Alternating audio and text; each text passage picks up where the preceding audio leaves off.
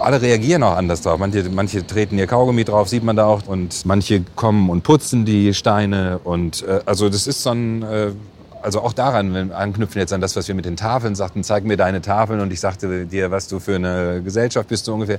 So ist es ja auch hier jetzt im Umgang.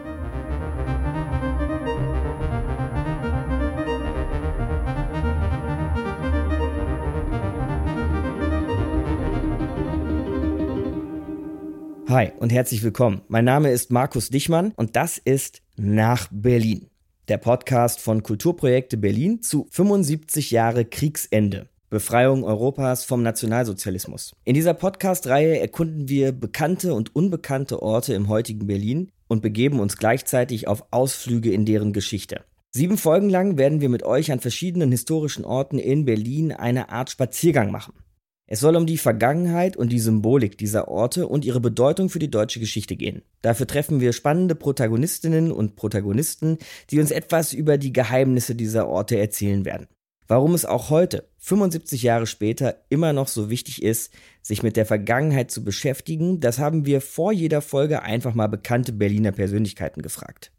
Shermin Langhoff, Intendantin des Maxim Gorki Theaters in Berlin. Kunst bietet die Räume zu utopischem Denken. Mit neuen Narrationen, Bildern und Perspektiven lassen sich Möglichkeitsräume schaffen, wie wir gleichberechtigt zusammenleben können. Kunst, verstanden als kritische Praxis zur gesellschaftlichen Veränderung, kann jenen eine Stimme geben, die sonst nicht zu Wort kommen. Es war Zivilcourage, also der Mut zu utopischem Denken von Frieden, Freiheit und Gerechtigkeit, der Mut zum Widerspruch und zum Widerstand, der Rosa Luxemburg, Hilde Koppi und andere Insassinnen der Barnimstraße auszeichnete. Den Kämpfen dieser Generationen vor uns haben nicht nur wir Frauen heute viel zu verdanken. Ziviler Widerstand und mutige Persönlichkeiten, das sind gute Stichwörter. Rosa Luxemburg und Hilde Koppi werden uns tatsächlich auch in dieser Folge noch begegnen. Heute führt uns unsere Reise nämlich in das Herz Berlins. Wir starten am Alexanderplatz.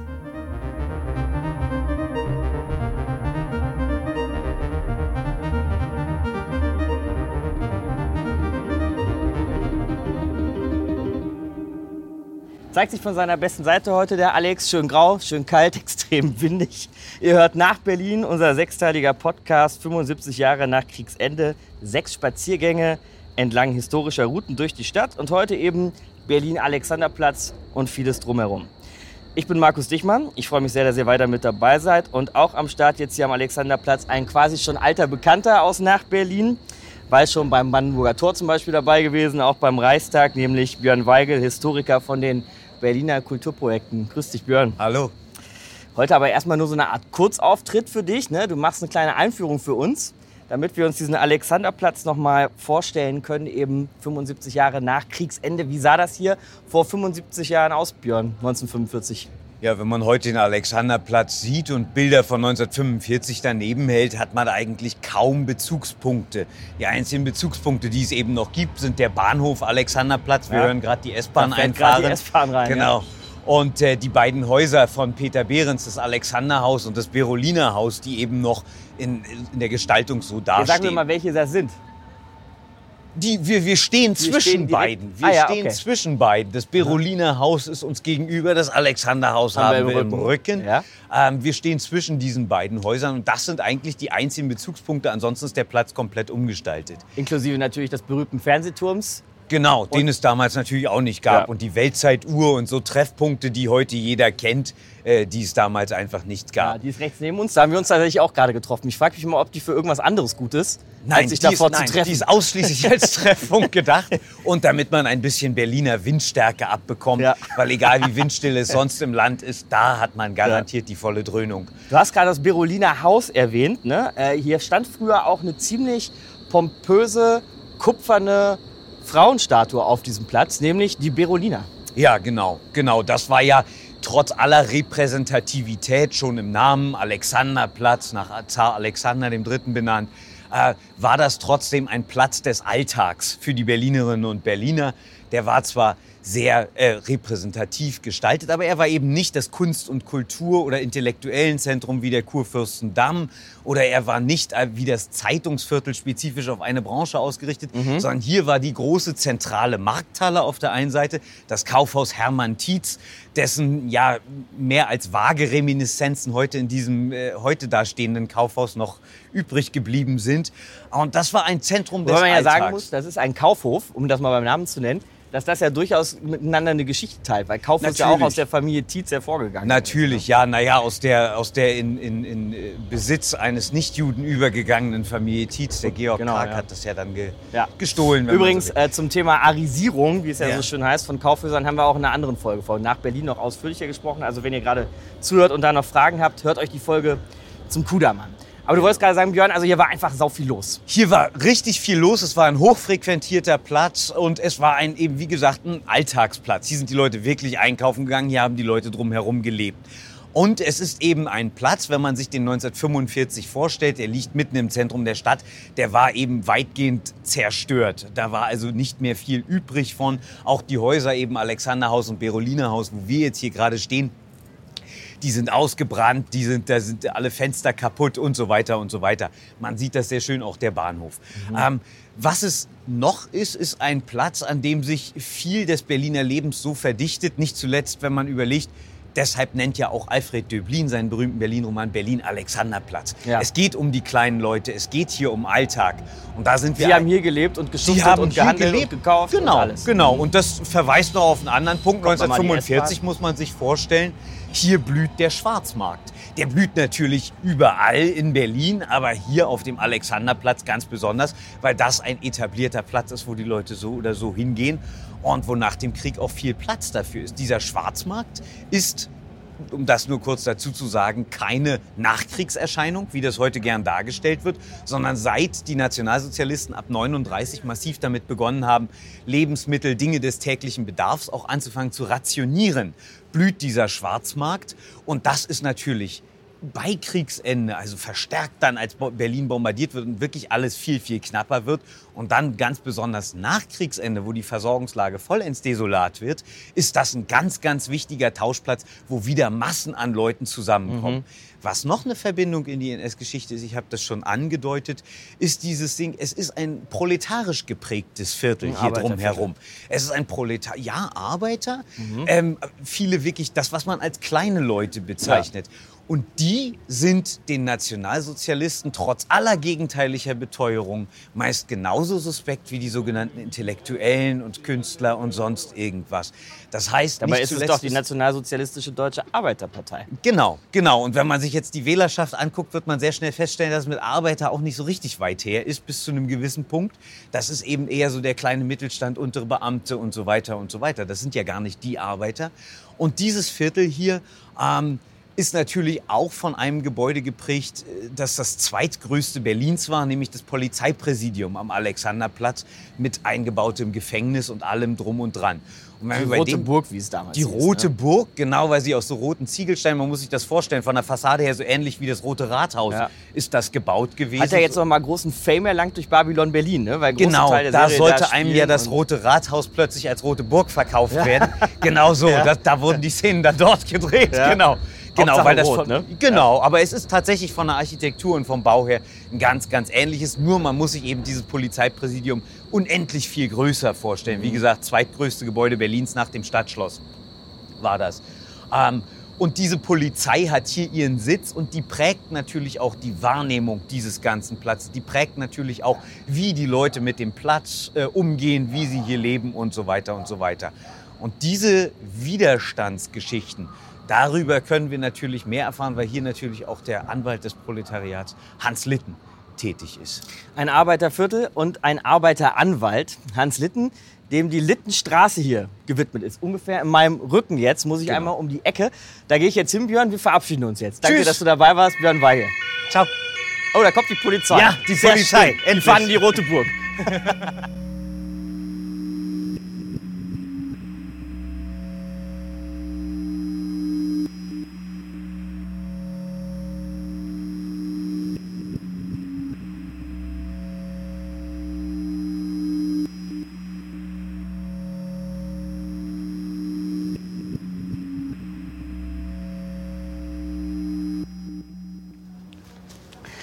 Also ein paar Meter sind wir jetzt gegangen, vorbei am Berliner Landgericht, das hier auch in der Hans-Litten-Straße steht. In der sind wir jetzt nämlich angekommen, beziehungsweise sie heißt, glaube ich, nur Littenstraße. Das Hans ja. ist hier gestrichen an der Stelle. Und äh, ein leises Ja im Hintergrund habt ihr jetzt schon gehört von Kaspar Nürnberg, den wir hier getroffen haben in der Littenstraße. Grüß dich, Kaspar. Hallo. Du machst im Grunde das hauptberuflich, was wir auch mit diesem Podcast versuchen, mit dem aktiven Museum. Museum, das sich jetzt nicht so wie so ein traditionelles Museum als ein Ort versteht, wo irgendwelche Ausstellungsstücke oder so gesammelt werden, sondern ihr befasst euch so mit allem rund um Nationalsozialismus und den Widerstand zu seiner Zeit und was dann dabei rauskommt, kann von einem Buch über eine Wanderausstellung, über einen Stolperstein alle möglichen Formen annehmen. Habe ich das so ungefähr richtig zusammengefasst? Ja, ja das ist richtig. Also beziehungsweise wenn ich äh, da noch ein bisschen was zu sagen darf, also der Verein, als er sich gründete, als Kampagnenbündnis sich gründete 1983 in Westberlin, mhm. war es noch ein anderer Fokus. Also da ging es damals darum, auf dem verwahrlosten äh, sogenannten Gestapo-Gelände, wo heute sich die Stiftung Topographie des Terrors befindet, äh, darauf aufmerksam zu machen, dass das ein Täterort war, den man kenntlich machen wollte, weil mhm. das zu dem Zeitpunkt nicht der Fall war. Das heißt, das aktive Museum hat sich als Kampagnenbündnis zu diesem Zwecke gegründet. Ja, da steckte ja schon genau diese Idee drin. Steckte ne? genau diese Idee des stadträumlichen Markierens von Geschichte mit drin. Aber als das dann mit der Gründung der Stiftung Topographie des Terrors quasi äh, in den Hintergrund trat, weil sich das Engagement so weit gelohnt hatte, dass dort wirklich dann was passierte, äh, drehte sich dann oder, oder weitete sich der Blick auf, auf den Stadtraum und auf die Dinge, die du eben angesprochen hast. Dann die, und besonders nach dem Mauerfall äh, Anfang der 90er Jahre war das dann sehr stark das Thema unseres Vereins, weil sich dann durch die ganzen Straßenumbenennungen, durch das ganze Gezerre um Tafel, Gedenktafeltexte und Ideolo Ideologisierung von, von Geschichte und so weiter war das dann sehr, sehr akut. Wobei es ja ein Gezerre ist, das sich bis heute fortsetzt. Ne? Kommen wir vielleicht ja. gleich auch noch mal ja, drauf zu sprechen. Ja, Jetzt sind wir also in der Littenstraße vor dem Hans-Litten-Haus in dem heute unter anderem die Bundesrechtsanwaltskammer sitzt. Und das nicht ganz umsonst.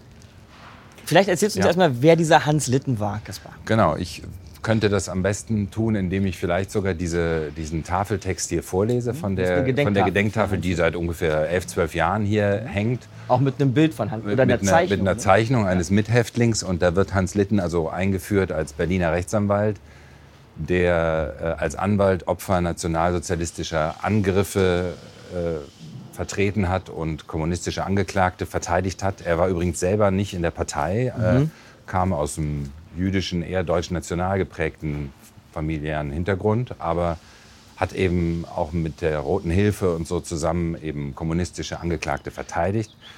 Und er hat eben auch 1931 Hitler befragt als Zeuge vor Gericht und hat ihn da rhetorisch so, so in die Enge getrieben, dass äh, Hitler sich das auch gut gemerkt hat. Und, äh, das war, wenn man so will, eins seiner Highlights seiner Anwaltskarriere, oder? Wie Hitler da in die Enge getrieben so, hat? So wurde das, äh, so wurde das eingeschätzt, mhm. aber es hat dann eben auch dazu geführt, dass er, dass die den dann 1933 sehr schnell eingepackt haben, verhaftet haben und er dann 1938 in Dachau keinen anderen Weg mehr sah, als sich dann umzubringen, um sich diesen Qualen und dieser, dieser Folter zu entziehen.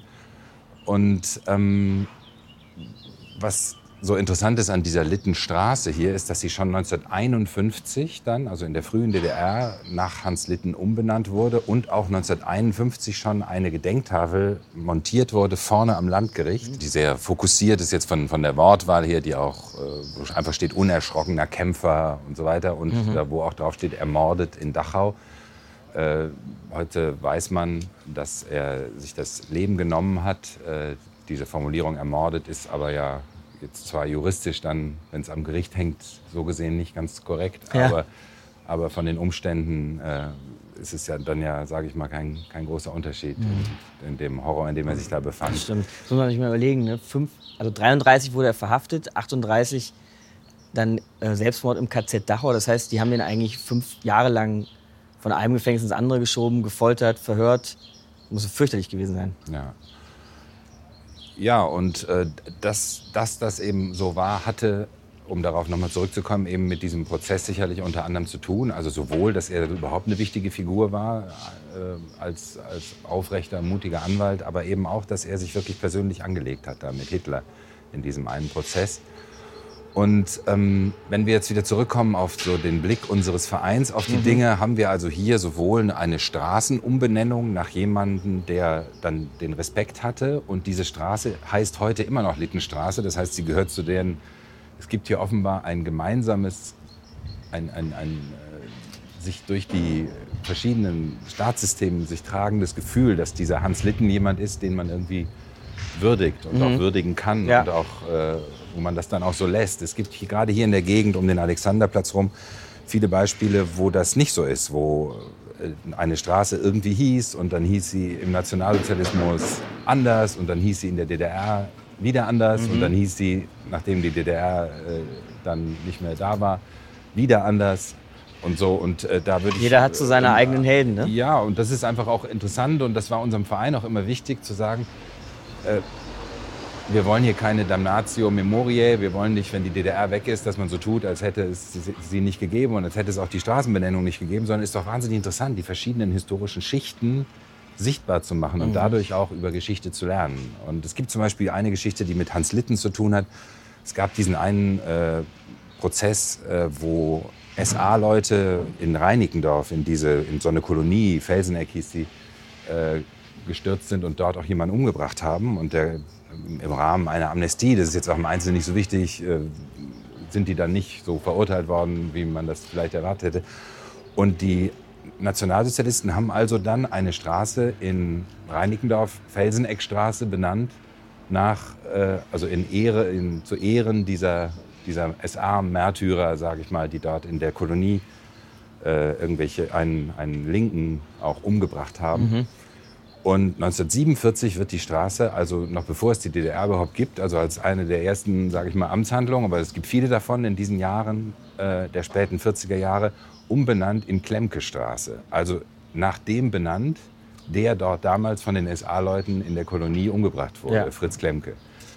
So, und das ist das, wovon ich spreche. Da kann man also sagen, die, die, jede, jede, jeder Staat macht sich also die Helden, wie du sagst. Ja. Ja? Und äh, diese Klemke-Straße heißt immer noch Klemke-Straße, hm. obgleich dieser Klemke eben nun kommunistisch war und man hätte, hätte, es, auch, hätte es auch andere Verläufe Es gab andere können. Straßen mit Kommunistennamen, die wurden umbenannt. Genau, ne? also da, da, gibt's, da geht, geht jede Geschichte anders, aber äh, für uns als, als Geschichtsverein von Bedeutung war immer zu sagen, ach interessant, wieso heißt die so, wieso hieß die mal anders, Warum, ja. wer hat sich darüber aufgeregt, dass sie so hieß, warum, äh, wer hat sich dafür einge mhm. äh, eingesetzt, dass sie jetzt anders heißt und so weiter. Mhm.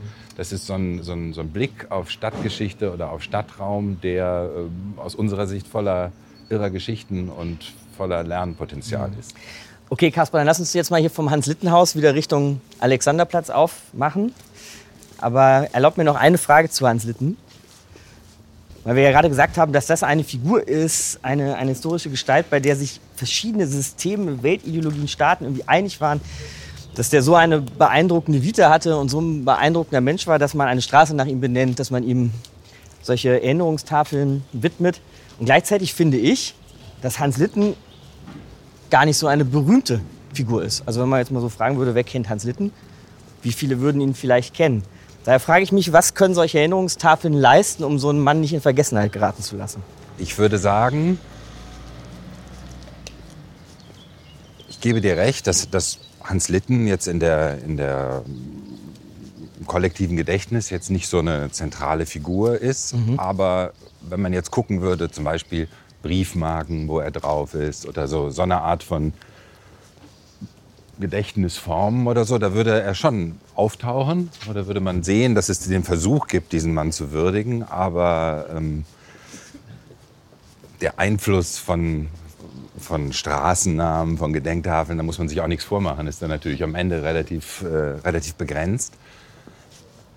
Es ist ein stetiges Bemühen, durch Tafeln, durch Straßenbenennungen Leute dazu anzustoßen, sich das einfach zu denken, Litten, nie gehört.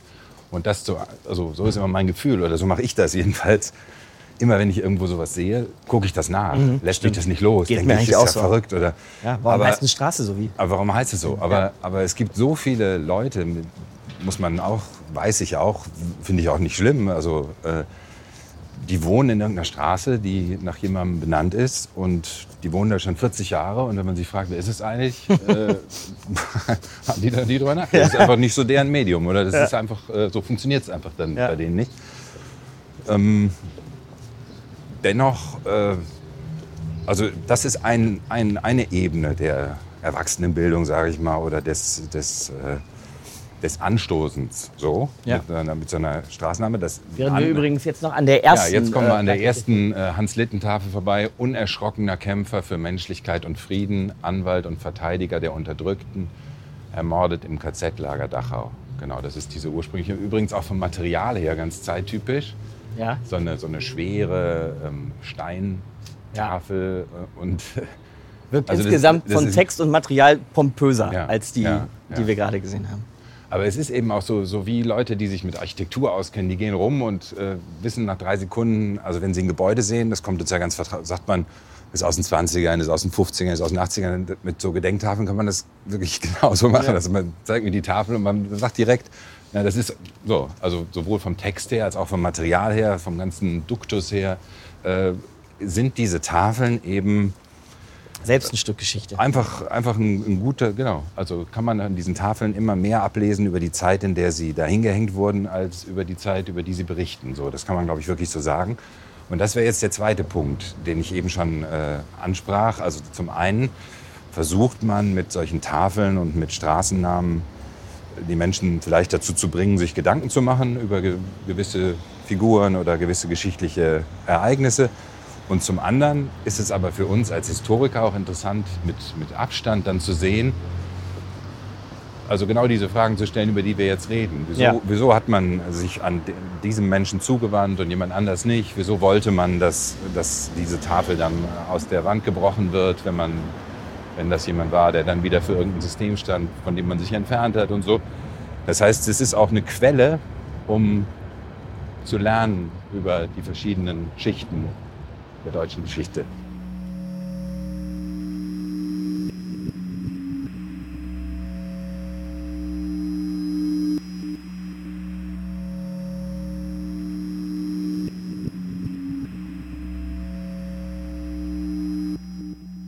Auf halber Strecke sind wir jetzt eigentlich noch mal zum Halt gekommen. Kaspar, zurück von der Littenstraße Richtung Alexanderplatz stehen wir jetzt mitten auf so einer vierspurigen Straße, auf einer Verkehrsinsel, vor dem heutigen Shopping-Tempel Alexa. Das ist irgendwie so ein wiederkehrendes Thema, habe ich das Gefühl, hier bei nach Berlin, dass da, wo früher historische Orte waren, heute Shopping-Tempel sind. Das haben wir jetzt schon ein paar Mal erlebt. Früher stand hier aber die Rote Burg, von der wir heute schon gehört haben. Das Polizeipräsidium. Und an dieses Polizeipräsidium wird Kaspar auch mit einer Plakette hier erinnert. Jawohl, also das, vielleicht solltest du noch sagen, dass das Alexa heute, wenn man das Wort Rote Burg hört, ja. ja Stimmt, das Alexa ist komplett rot. Sieht aus wie eine ja. rote Burg. Ähm, ist das Absicht? Ähm, ich fürchte ja. Also, und hier auf dieser Verkehrsinsel zwischen diesen, zwischen dieser, also auf der Verkehrsinsel zwischen den beiden Richtungen der vierspurigen Straße ist also eine Gedenkinstallation, die noch aus DDR-Zeiten stammt, hier zu sehen. Okay steht auf diesem Gelände stand bis zu seiner Zerstörung im Zweiten Weltkrieg das Polizeipräsidium, Ort der Unterdrückung und Verfolgung der revolutionären Arbeiterbewegung. Das ist schon ein ziemlich eindeutiges Wording, ne? In den Januarkämpfen 1919 besetzten es Berliner Arbeiter. In der Zeit des Faschismus wurden hier tausende deutsche und ausländische Antifaschisten eingekerkert, misshandelt und viele ermordet. Sie starben für uns, Ausrufezeichen. Genau, das heißt, man würde jetzt wieder, wie ich das vorhin schon sagte, wenn man jetzt das Ratespiel machen würde. Wer hat sich das einfallen lassen? Ja, also von wann ist die und so, dann würde man das auch so künstlerisch so einordnen. Die stand ursprünglich nicht ganz genau hier, die Tafel oder dieses, diese Denkformation, sondern etwas anders. Aber durch die Neuordnung der Straße, dann hat man es wieder hier hingebaut auf diese Verkehrsinsel. Und der Eindruck ist doch, äh, ging uns jetzt eben auch selber so, dass die niemand nimmt das wahr. Also alle haben hier grün stimmt, und müssen ja. dann hier rüber und müssen dann da hinten noch schnell wieder grün ja, haben, bevor ja es wieder rot wird. Hier, Nein, ne? überhaupt nicht. Überhaupt nicht. Also das, äh, so dass das hier den Effekt hat, dass wahrscheinlich die allerwenigsten die, die Geschichte dieses historischen Orts, dieses Polizeipräsidiums der ein sehr wichtiger Ort für Berlin ist, weil auch seit 1933 die Gestapo hier drin war und so. Das ist also jetzt schon eigentlich ein zentraler Täterort in Berlin. Also das Polizeipräsidium wurde von der Gestapo dann übernommen, 1933? Ja, oder in dem Gebäude waren die zumindest auch, ja. sag ich mal. Ähm, wir haben kürzlich, wie das für unseren Geschichtsverein, das Aktivmuseum auch wieder typisch ist, eine Ausstellung gemacht, die sich die Frage gestellt hat, wie ist eigentlich mit Täterorten, nationalsozialistischen Täterorten umgegangen worden, in Westberlin, in Ostberlin. Und da spielte diese, diese, dieser Ort des Polizeipräsidiums eben auch eine Rolle, eine beispielhafte Rolle, weil es so lange gedauert hat, bis es überhaupt diese Tafel gab und weil es bis heute durch den Ort und die Art dieser, dieser, dieses Gedenkens hier eben so ist, dass, dass das überhaupt nicht überhaupt nicht im, im kollektiven Stadtgedächtnis ist, dieser Ort. Und äh, das hat sich noch mehr geändert durch Berlin-Babylon, wo die Leute sagen Polizeipräsidium. Und also das hat ja. wirklich einen viel größeren Effekt gehabt in der, in der Populärkultur, sage ich mal, ja. äh, der, dieses Bewusstsein wieder zu schärfen, als das hier diese konventionelle äh, Gedenkart hat. Wobei, wenn wir bei Babylon Berlin sind, da wird ja das Polizeipräsidium ganz schön windig hier auch in dieser Schneise so in den 20er Jahren Weimarer Republik gezeigt, ne, wo da gut gekleidete Kommissare mit der Zigarette in der Hand und einem schicken Hut auf dem Kopf so durchgehen. Da wird ja ein ganz anderer Fokus gesetzt, als auf das Abscheuliche und Grauenhafte, was da eigentlich oder später auch passiert ist. Das stimmt, dass es irgendwie auch, auch eine Coolness hat, ne? also auch von der Mode her und von dem ganzen, vom Style her. Genau. Aber naja, es ist ja schon auch ein Film, der, der verweist auf Polizei. Nee, Krankenwagen in diesem Fall. Rettungsdienst der Bundeswehr. Hier ist was los. Also ein Film, der verweist.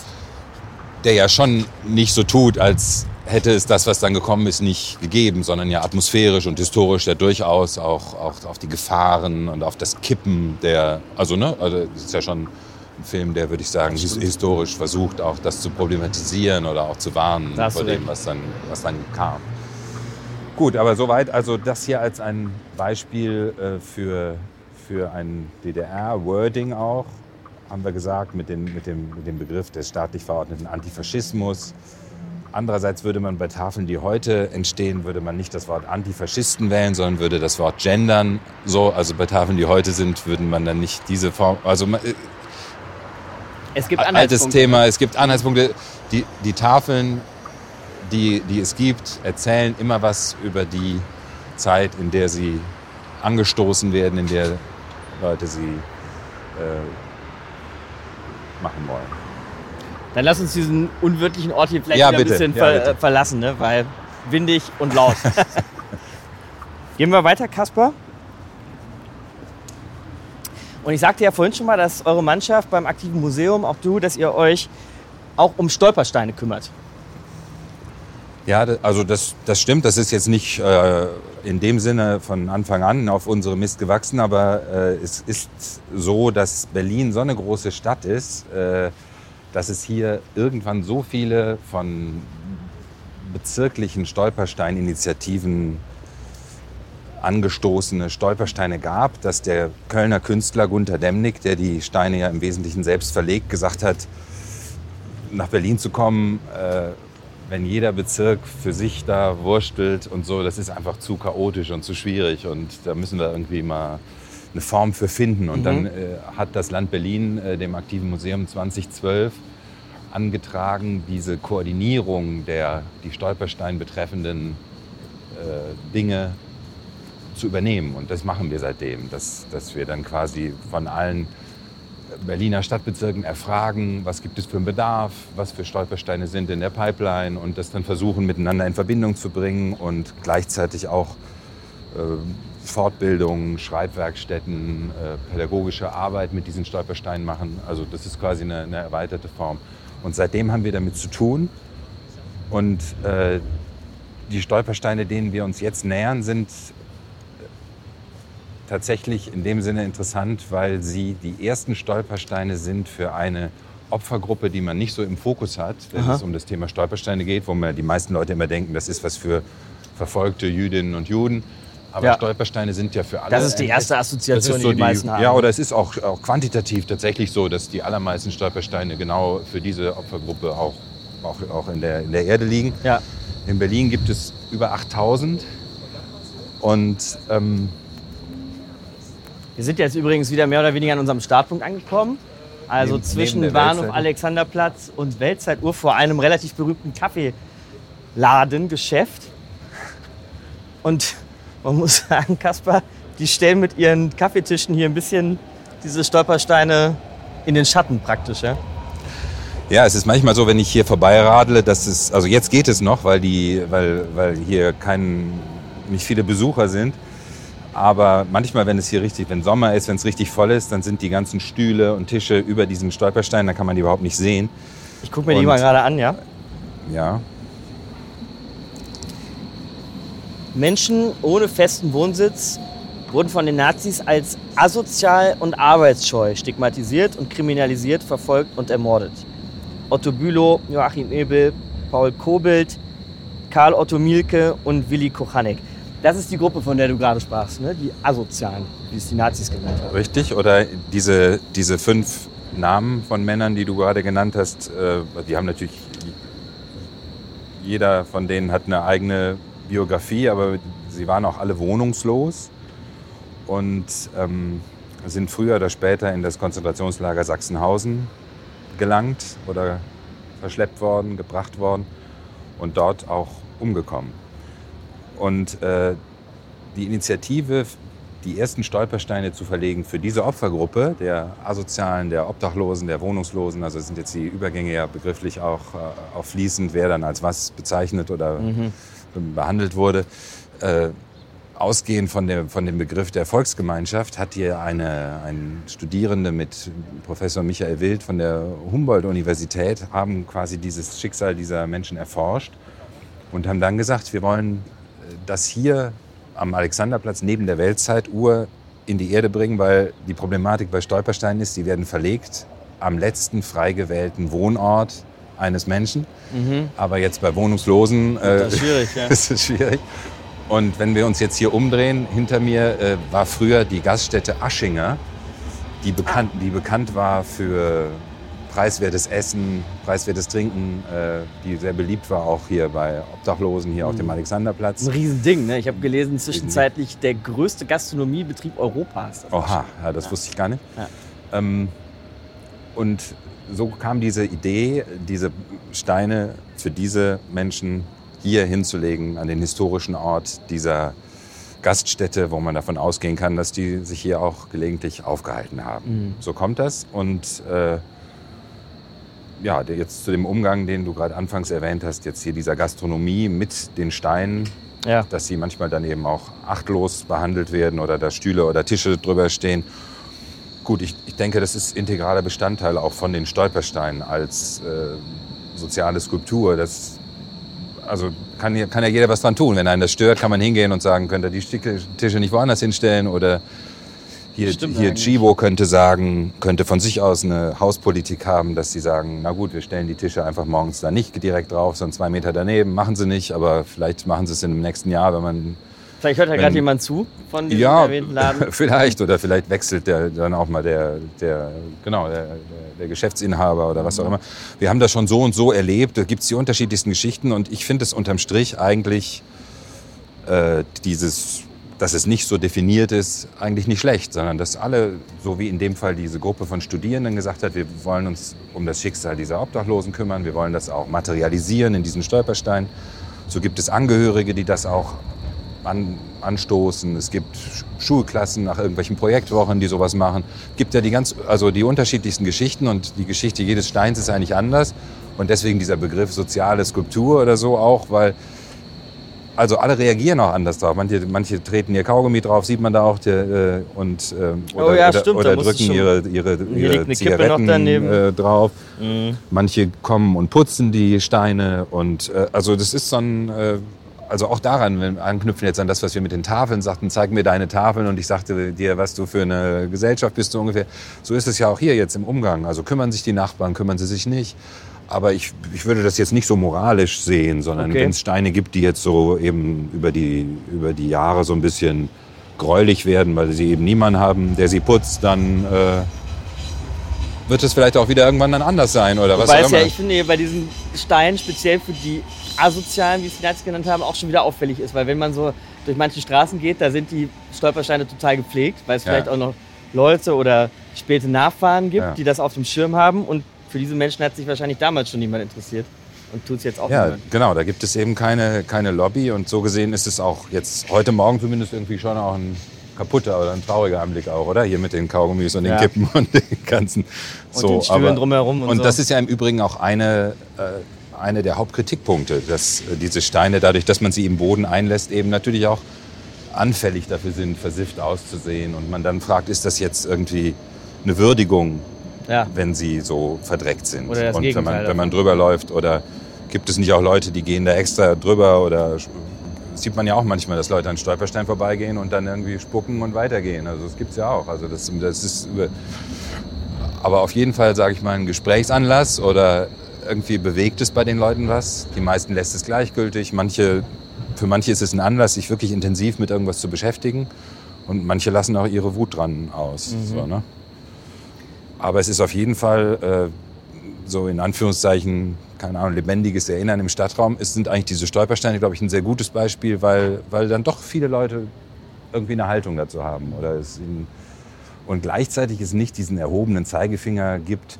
Vorsicht, da hinten nach drei Metern kommt ein Stolperstein, also ruhig gehen, äh, andächtig bleiben, sondern so, man, man wird ja nicht, es ist ja nicht aufdringlich. Man ist ja nicht, man ist ja nicht gezwungen, sich damit zu beschäftigen. Und das mag ich eigentlich auch an dieser Form, weil, weil sobald es so pädagogisch wird und so moralisch wird, hat man eigentlich den Eindruck, dass es oft eher den gegenteiligen Effekt hat. Und das ist einfach so ein freies, freies Angebot, sich damit zu beschäftigen oder es zu lassen, ob man gerade Zeit oder Lust hat oder nicht.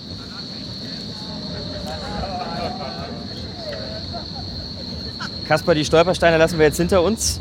Äh, auf dem Weg zu unserem nächsten Ziel. Bevor wir da aber ankommen, können wir die Gelegenheit vielleicht nochmal nutzen, weil du sagtest gerade, also ich hatte das Gefühl, du hast einen sehr entspannten Umgang damit, wie die Leute mit diesen Stolpersteinen umgehen können, sollen, wollen, was auch immer. Ne? Hast du ja gesagt, wirklich von links liegen lassen, ein bisschen sich damit befassen, dass da gibt es keinen moralischen Zeigefinger, was man damit zu tun hat. Ich kann mir aber auch nicht vorstellen, dass sich das kalt lässt, wenn du hörst, dass Stolpersteine geschändet werden. Weil das passiert ja in Deutschland leider auch. Auch hier in Berlin ist das in den letzten Jahren immer wieder, auch in ziemlich großem Umfang sogar passiert. Nein, es lässt mich natürlich nicht kalt und äh, also unsere Geschichtsarbeit hat ja auch den Zweck, äh, eben ein, äh, ein Gefühl dafür zu, zu schaffen oder Wissen zu schaffen über zum Beispiel die Zeit des Nationalsozialismus, damit es eben möglichst wenig Leute dann gibt, die, äh, die da so eine Anti-Haltung haben Ja. oder die, die, die das äh, richtig finden, Stolpersteine zu schänden und so weiter. Ich hatte das nur so gemeint, unabhängig von meiner persönlichen Befindlichkeit, dass äh,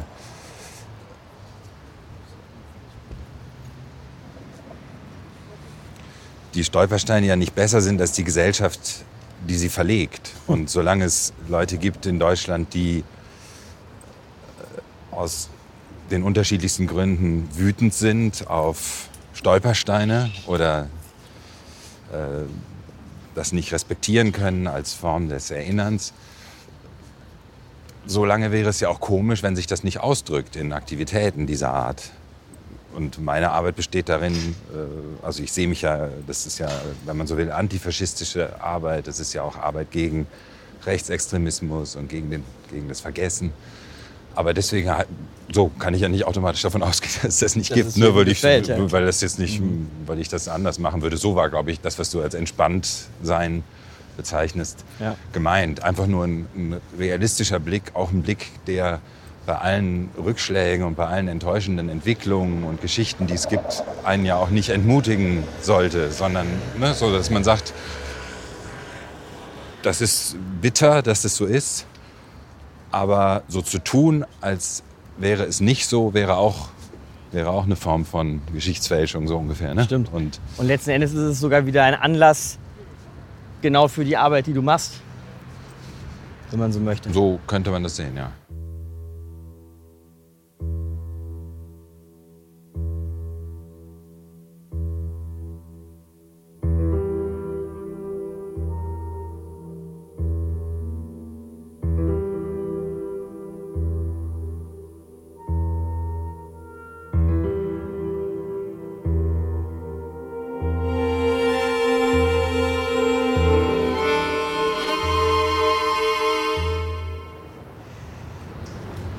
Man kann das schon erahnen an der Soundkulisse, in der wir uns jetzt befinden. Kasper, wir haben den Alex hinter uns gelassen, sind an einem echten Brecher von Straße angekommen.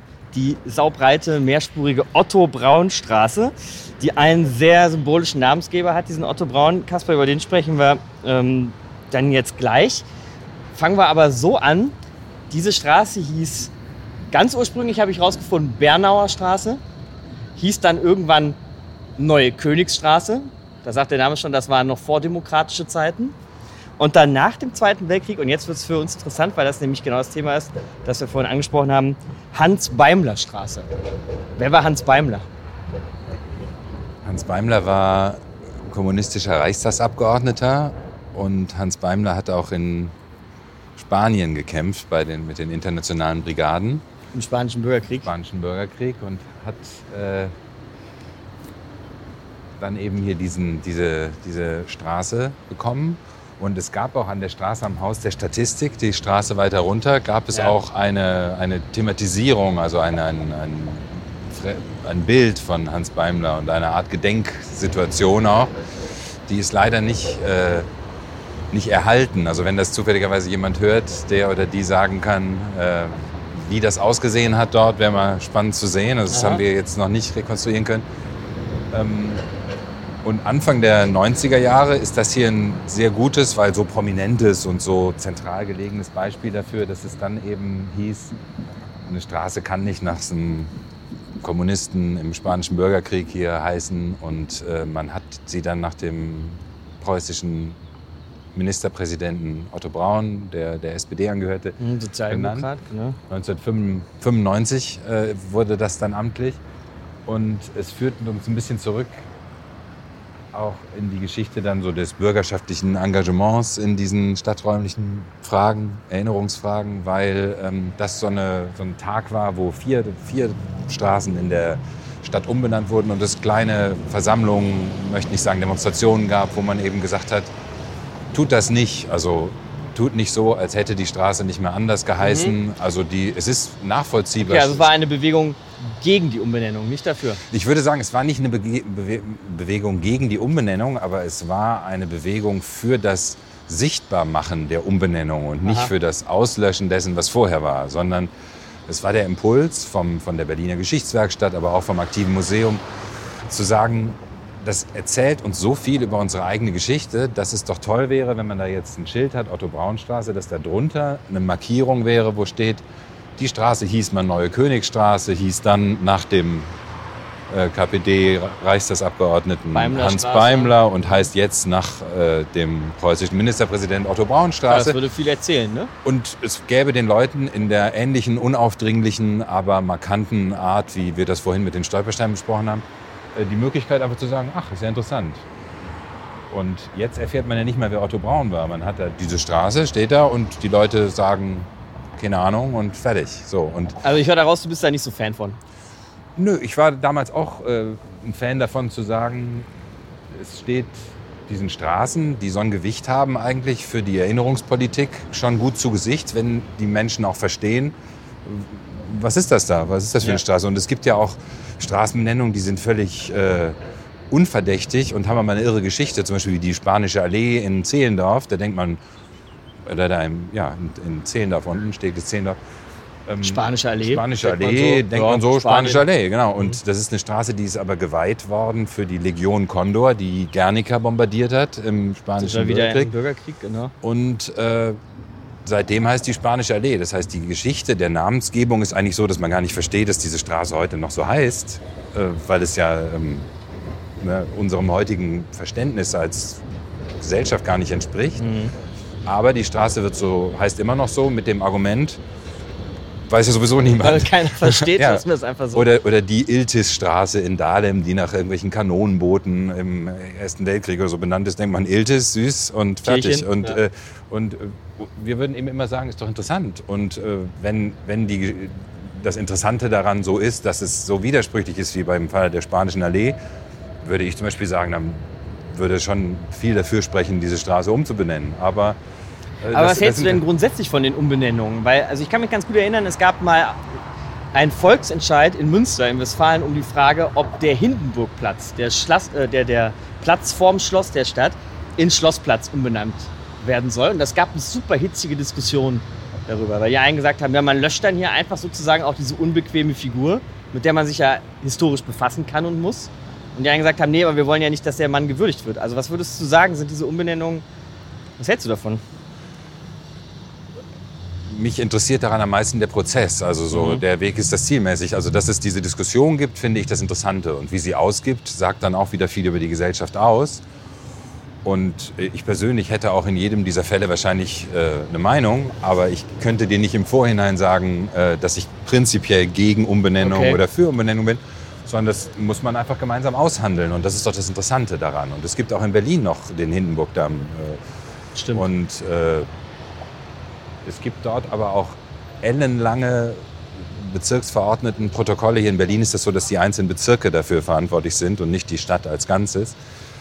Ähm, die wahnsinnig interessant sind. Und das gab es in den 70er Jahren, in den 80er Jahren, 90er Jahren immer wieder zu sagen, Hindenburg muss weg und dann immer wieder die Argumente, warum es eben nicht so ist. Und das sind oft politische Argumente. Das sind manchmal aber auch ganz praktische Argumente, wenn man jetzt einen, einen, kleinen Betrieb aufgemacht hat als Maler und man hat sein Auto neu lackiert mit der Adresse und dann im nächsten Jahr drauf äh, heißt die Straße plötzlich anders, muss man sein Auto Alles neu lackieren neu machen, und so. Das sind dann manchmal auch solche manchmal werden solche Argumente als Vor, Vorwand benutzt. Manchmal sind es aber auch ganz handfeste, materielle Argumente, auch zu sagen, dann muss ich ja alles neu machen. Dann muss ich ja mein ganzes Briefpapier neu drucken und so. Also wieso Leute dagegen sind, weil es ihnen im Prinzip auch ein bisschen egal ist, ja. dann thematisch. So, da gibt es die unterschiedlichen Aspekte und ich finde es einfach interessant, das zu begleiten und das machen wir auch, äh, so solche Prozesse zu begleiten und einfach zu gucken, wie, wie macht man es. Ja. Und dazu Deswegen war unser Votum damals hier 1995, als die Otto-Braun-Straße dann äh, benannt wurde, nicht, dass wir gegen die Umbenennung sind, sondern dass wir gegen die, diese Art sind, das einfach so paar Ordre de Mufti einfach zu machen, so ungefähr. Ich meine, das ist ja in der Bezirksverordnetenversammlung gesprochen worden, aber so, dass es eben diese Diskussion dann vermieden wird und diese Sichtbarkeit dessen, was vorher war, nicht mehr gewährleistet ist. Das wäre, glaube ich, unser Argument.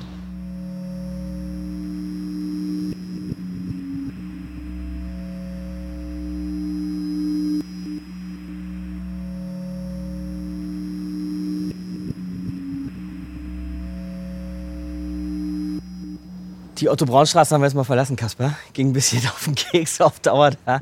Die Geräuschkulisse, da war echt viel los und sind in so einen Hinterhof geflüchtet, gleich um die Ecke vom St. Nikolai und St. Marienfriedhof. Da bin ich in den letzten Tagen ein paar Mal dran vorbeigeradelt, ohne zu wissen, muss ich gestehen, dass da eine uns, ziemlich unrühmliche Figur der deutschen Geschichte begraben liegt, nämlich Horst Wessel. Da klickt es jetzt vielleicht bei dem einen oder anderen, der schon mal vom Horst Wessel Lied gehört hat, aber wer war das, Kasper? Also man kann auf jeden Fall sagen, es war ein ziemlich junger Bursche zur Zeit der Weimarer Republik und ein SA-Sturmführer in Berlin.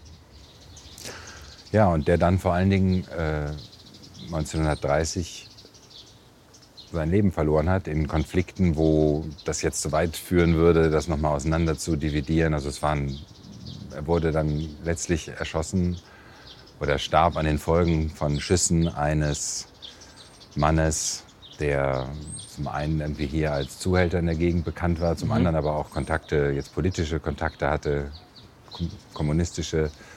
Und äh, wie gesagt, das brauchen wir jetzt, glaube ich, nicht zu vertiefen. Am Ende des Tages ist wichtig, dass der Horst Wessel dann eben als Märtyrer der Bewegung so eine riesige Rolle spielte und dann auch hier Aufmärsche vor dem Friedhof waren, wo sein Grab war.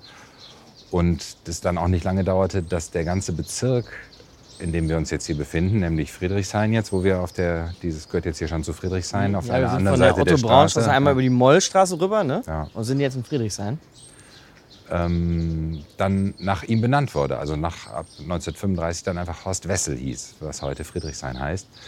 Ein ganzer das Stadtteil wurde zeigt die, zeigt die Bedeutung und es ist auch erinnerungspolitisch sicherlich interessant und zeigt auch die Bedeutung, dass die sowjetische Armee dann, als äh, sie hier in Berlin waren, das Grab planierte und äh, um dann diesen Ort auch auszulöschen. Der Grabstein blieb allerdings bis 2013 bestehen, mhm. sodass es dann eben auch Berichte gibt aus dem Bezirk, äh, dass es wieder in den Jahren zuvor Aufmärsche dort mhm. gegeben hat zum Todestag, ja. zum Geburtstag. Ja, das ist den Neonazis der äh, neuen jungen Bundesrepublik nicht, nicht, nicht verborgen. nicht verborgen. geblieben, ja. wo dieser Horst Wessel begraben ist. Ne? Genau. Ähm, wie würdest du das denn jetzt beurteilen? Ja, dieser, der Grabstein ist dann entfernt worden, wolltest du gerade sagen. Ja, ne? 2013. Ja. Ich meine, auf der einen Seite ist das klar. Man möchte verhindern, dass so ein Friedhof, so ein Grabstein zu einem Pilgerort, zu einem Wallfahrtsort für, für Neonazis und Rechtsradikale wird. Auf der anderen Seite, bei all dem, was wir heute schon besprochen haben, löscht man wieder so einen Erinnerungsort aus, einen Täterort. Weißt du, wir haben ja vorhin am Polizeipräsidium von Täterorten gesprochen. Den, da löscht man so einen Täterort aus und geht damit natürlich auch die Gefahr ein, dass man sich vielleicht nicht mehr erinnern kann daran, was dort mal passiert ist, wer dort lag. Ja, in dem Fall würde ich mich deshalb auch auf den Standpunkt stellen, dass es durchaus Sinn macht, zum Beispiel an irgendeiner Plakette da am Anfang, am Eingang des Friedhofs, wo die Geschichte erzählt wird, solche Details nicht auszusparen, sondern die sind sowieso im kollektiven Gedächtnis abgelegt oder irgendwie bekannt und äh, besser würde man damit offen umgehen und die Geschichte erzählen. Und es ist ja auch wieder eine Geschichte von Herrschaft und von Versuchen, auf die Erinnerung Einfluss zu nehmen. Auch diese gehört ja auch zu der Geschichte dazu, dass die Sowjets zum Beispiel auch gesagt haben, wir machen das platt. Mhm.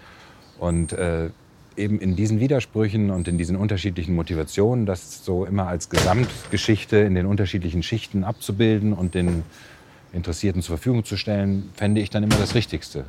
Und so wie ich jetzt quasi erzähle, dass vor sieben Jahren dieser Stein entfernt wurde, als Teil dieser Geschichte der Erinnerung um Horst Wessel. Das ist eben immer nur Teil von irgendwas und in zehn Jahren, wer weiß, was dann schon wieder los ist. Oder mhm. ob man dann auf dem Friedhof nicht wieder die Geschichte anders erzählt und so. Und das muss man sich auch immer klar machen. Es ist ja nicht vom Dunkel ins Licht, sondern wir sind jetzt ja auch nur in unserer Zeit auf eine Art und Weise bemüht, diese Dinge darzustellen, die in, in 20 Prozess Jahren zu verstehen, was da los vielleicht war. schon wieder, ja, aber die in 20 Jahren vielleicht schon wieder als überholt oder so als irgendeine Geschichte dasteht, die auch andere Bereiche wieder völlig ausgeblendet hat. Das sieht man jetzt hier in Berlin gerade in dem neuen Bemühen um das Thema Kolonialismus und so. Und das zeigt sich gerade auch beim Thema Straßennamenbenennung und so, ähm, dass da jahrzehntelang man, was diese Nazi-Themen angeht, sensibel geworden ist über die Zeit, aber was diese Kolonialisten, kolonialistischen oder Kolonialthemen angeht, überhaupt nicht sensibel ist, sondern man, da, da sind Straßen, wo man sich wirklich wundert, nach wem die benannt sind.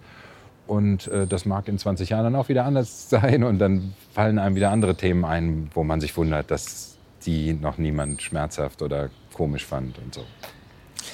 Lass den Innenhof verlassen ja. und zu unserer letzten Station für heute gehen.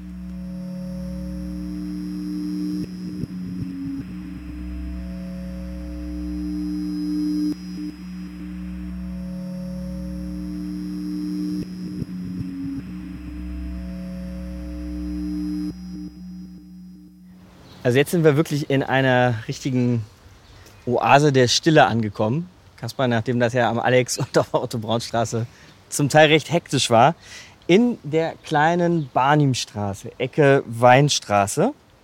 Und hiervor habe ich mich ein bisschen gefürchtet, wenn ich ehrlich sein soll, denn hier kommen wieder mal so Episoden und Bilder der NS-Diktatur zur Sprache, die eigentlich kaum erträglich sind. Und ich bin mal gespannt, was man davon jetzt eigentlich hier noch nachvollziehen kann. Ich sehe auf jeden Fall schon eine Erinnerungsplakette oder eine Tafel, auch etwas, über, worüber wir heute schon gesprochen haben, Kaspar. Es geht um das Frauengefängnis in der Barnimstraße, das eigentlich mal als, ich sag mal in Anführungszeichen, normales Frauengefängnis irgendwann angefangen hat. Ja, und zwar schon 1868. Ich kann ja mal kurz diese Tafel hier lesen. Mach das mal. Von 1868 bis 1974 stand hier das Berliner Frauengefängnis Barnimstraße. Darin waren Frauen aus unterschiedlichsten Gründen inhaftiert. In der Entbindungsstation des Gefängnisses wurden viele Kinder geboren. Ist auch verrückt, ne, dass da Kinder geboren wurden in diesem Gefängnis. Ja.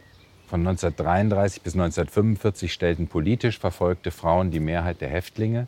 Über 300 von ihnen wurden in der Hinrichtungsstätte Berlin-Plötzensee ermordet. Das heißt, es gibt ganz oft diesen Verlauf, dass die hier waren, bevor sie dann dort äh, überführt wurden, zu, wo ihre Urteile, ihre Todesurteile dann vollstreckt wurden. Mhm.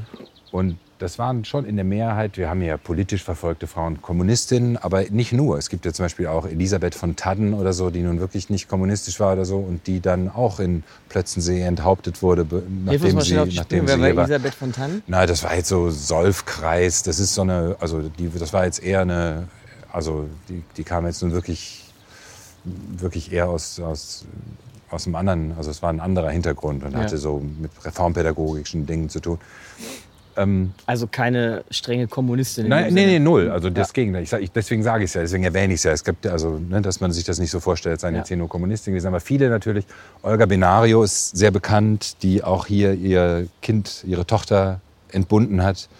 Es gab da so Mutterzellen, wo dann auch Spielzeuge irgendwie zur Verfügung standen. Also es war schon eben auch auf diese Situation eingestellt.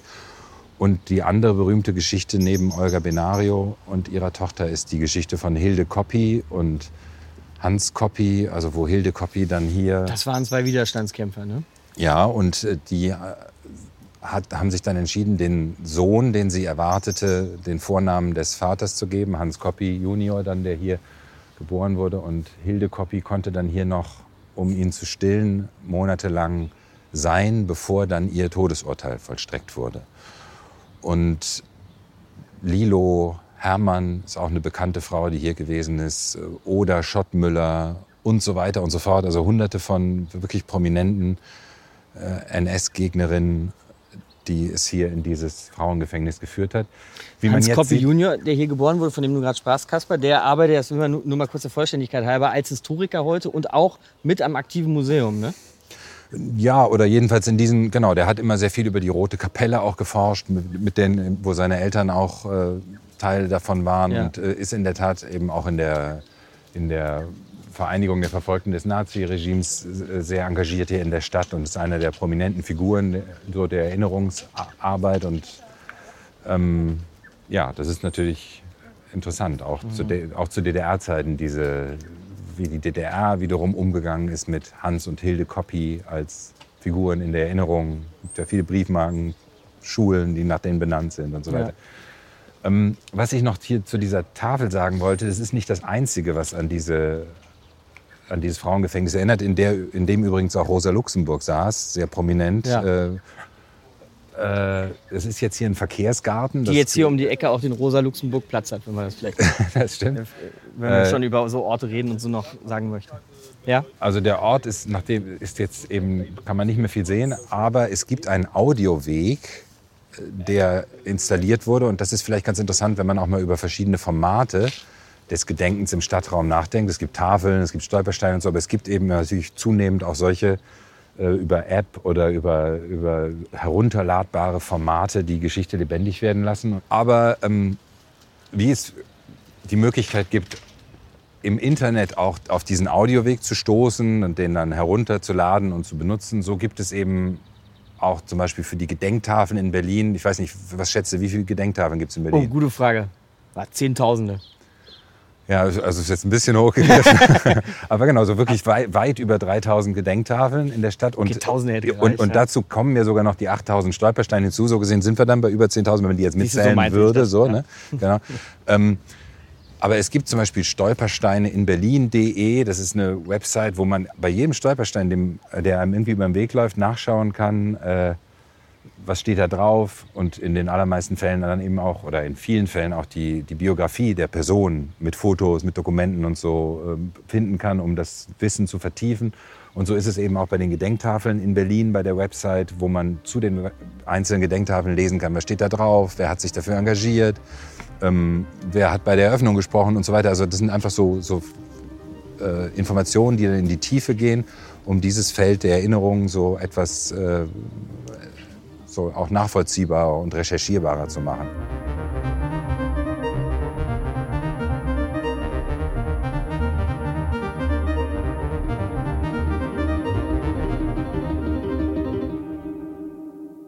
Zum Teil verdammt laut und zum Teil so still, dass man vielleicht sogar eine Gänsehaut bekommt. Rund um den Alexanderplatz waren wir heute inmitten von Berlin unterwegs in nach Berlin, unserem Podcast, mit einigen Geschichten von Widerständlern und Widerstandskämpfern im Nationalsozialismus, die, ich sagte es ja gerade schon, durchaus für Gänsehaut sorgen können.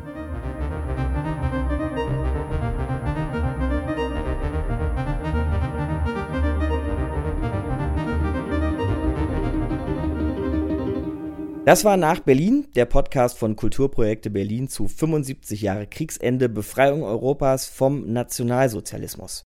Wenn ihr neugierig seid, auf welche Geschichten wir unterwegs noch so gestoßen sind, dann hört euch unbedingt auch die anderen Folgen an. Insgesamt gibt es sieben Folgen zu prominenten und versteckten Orten in ganz Berlin. Vom Olympiastadion über den Reichstag bis hin zu geheimen Tunneln unter der Straße des 17. Juni. Ab dem 2. Mai auf Spotify, Apple Podcasts und auf www.75jahrekriegsende.berlin. Dieser Podcast ist eine Produktion der Kooperative Berlin. Executive Producer Merlin Münch, Redaktion Beate Stender, Moderation Katja Weber und Markus Dichmann.